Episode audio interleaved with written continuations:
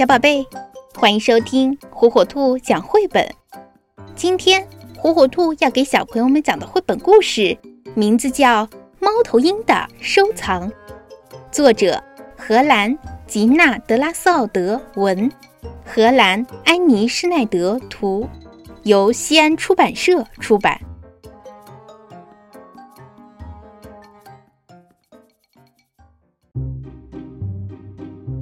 猫头鹰的房间已经快被撑得爆炸了，房间里塞满了各种各样的，嗯，各种各样的什么呢？好吧，没人知道，因为根本没人想去看上一眼，更别提去喝杯茶了。可是猫头鹰真的很想很想和大家喝茶，当然，大家不来做客都是有原因的。他们都对猫头鹰有意见，哼哼，真是个脏家伙。猪说：“咦，他是个邋遢鬼。”老鼠说：“我的天哪，他太古怪了。”甲虫喊道：“好吧，这都是我的错。”猫头鹰难过的想：“我的房间已经没有地方和朋友们喝茶了。”等一等，是谁跑得这么快？好像有点面熟，会是谁呢？当心呐！砰！松鼠一头撞在了猫头鹰的身上，两个人连带着树上乱七八糟的物件一同滚落到地上。都是些什么鬼东西？松鼠喊道：“里面还有更多呢！”猫头鹰骄傲地指着自己的房间：“是更多垃圾吗？”松鼠震惊了：“垃圾？不不不不！”这些都是我的收藏。你到底在收藏什么？我收藏遗留之物。那还是垃圾啊！松鼠总结道。猫头鹰摇摇头说：“垃圾是没有任何意义的东西。但是我收藏的每一件物品都有各自的故事。它们全都有故事？真的？”松鼠不相信地指着其中一样东西问：“它有什么故事？”猫头鹰立刻滔滔不绝地说了起来：“我是在树林里发现它的，那时我还是一只小猫头鹰呢。”猫头鹰满怀热情地讲解着那些刺激、有趣、新奇、独特的小收藏。松鼠充满敬意地听着，这些东西真的都有故事。这些不仅仅是故事，还是回忆呀！听完猫头鹰的讲述，松鼠感叹道：“是的，我在收藏回忆。”猫头鹰自豪地大喊：“但是，正是因为这些回忆，我再也不能待在家里了。我的房间甚至没有与朋友们喝茶的地方。那你就把回忆记住，把这些垃圾丢掉。可要是我忘了什么呢？那你还必须记住，你不能忘记任何事。”嗯，猫头鹰思考着。这只松鼠有时还真有两下子，别纠结了！松鼠不耐烦地喊着：“与朋友们喝下午茶，还是让一大堆垃圾陪着你？快选吧！”好吧，猫头鹰终于下定决心。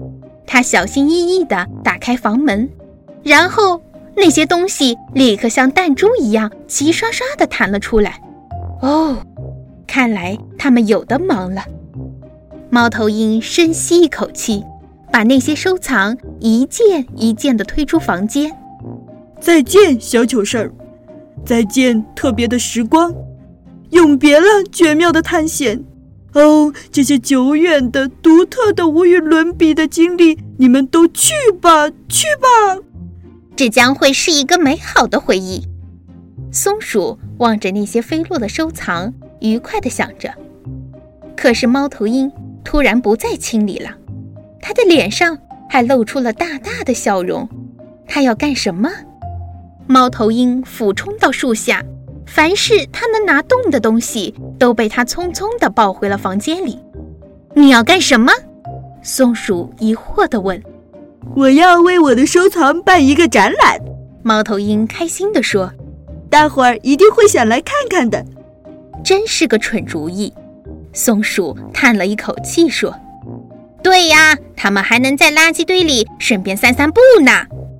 不过这个愚蠢的想法却让松鼠有了一个绝妙的计划。啊哈！太棒了！我们确实要建一座博物馆，但它只能是讲故事的博物馆。你必须把这些东西全部丢掉，只留下故事。你将在这座故事博物馆里讲述每件收藏，这样你的回忆就永远不会遗忘。还要有茶和点心哦！猫头鹰激动地补充道。松鼠立刻开始测量、计算、绘图，直到深夜，他们终于建成了故事博物馆。这将是我建造的最伟大、最漂亮的作品！松鼠喊道。我已经没有退路了，猫头鹰心想。那些遗留之物已经被我永远地扔出门外，只有故事留在我的脑海中。猫头鹰觉得自己最好去休息一下。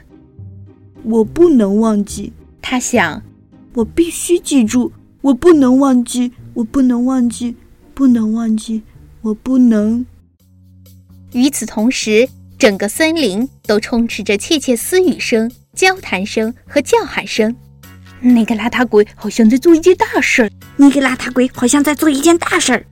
没有人知道猫头鹰在做什么，不过这一次大家都很好奇，于是他们赶紧来到猫头鹰的树下，想要看一看。尽管大家的注意力全在猫头鹰的身上，但松鼠还是指着树上吆喝起来：“进来看看吧，我们马上就要开业了，快进来吧，这里很宽敞。”大伙儿一进房间，就惊讶地瞪大眼睛。这里真的超级宽敞！欢迎来到故事博物馆，猫头鹰郑重地说。就这样，博物馆正式开始营业了。那些回忆一个接一个的从猫头鹰的口中讲出，变成了美丽的故事。大伙儿认真地听着。原来它有这么多的奇遇呀！猪小声地说。他真会讲故事，老鼠说：“猫头鹰一点儿也不古怪，它好特别。”甲虫尖叫起来。这是一个非常美好的夜晚，每个人都陶醉在很多很多美妙的回忆和更多的茶点之中。然后呢？然后在大家伙准备回家的时候，每个人都承诺第二天还会再来享受这些美味的茶点。和美丽的故事。当伙伴们都走了，猫头鹰轻声地说：“我有了一个意外收获，我可以开始新一轮收藏了。”松鼠无奈地揉着自己的头，叹气道：“你又要收藏什么？”朋友，猫头鹰开心地喊道：“这是第一次。”松鼠眼眶湿湿的，不知道。该说些什么好？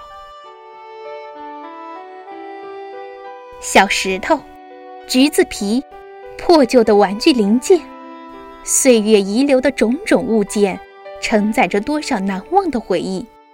我们珍藏、累积，却不知唯有一一告别，才能重新开始。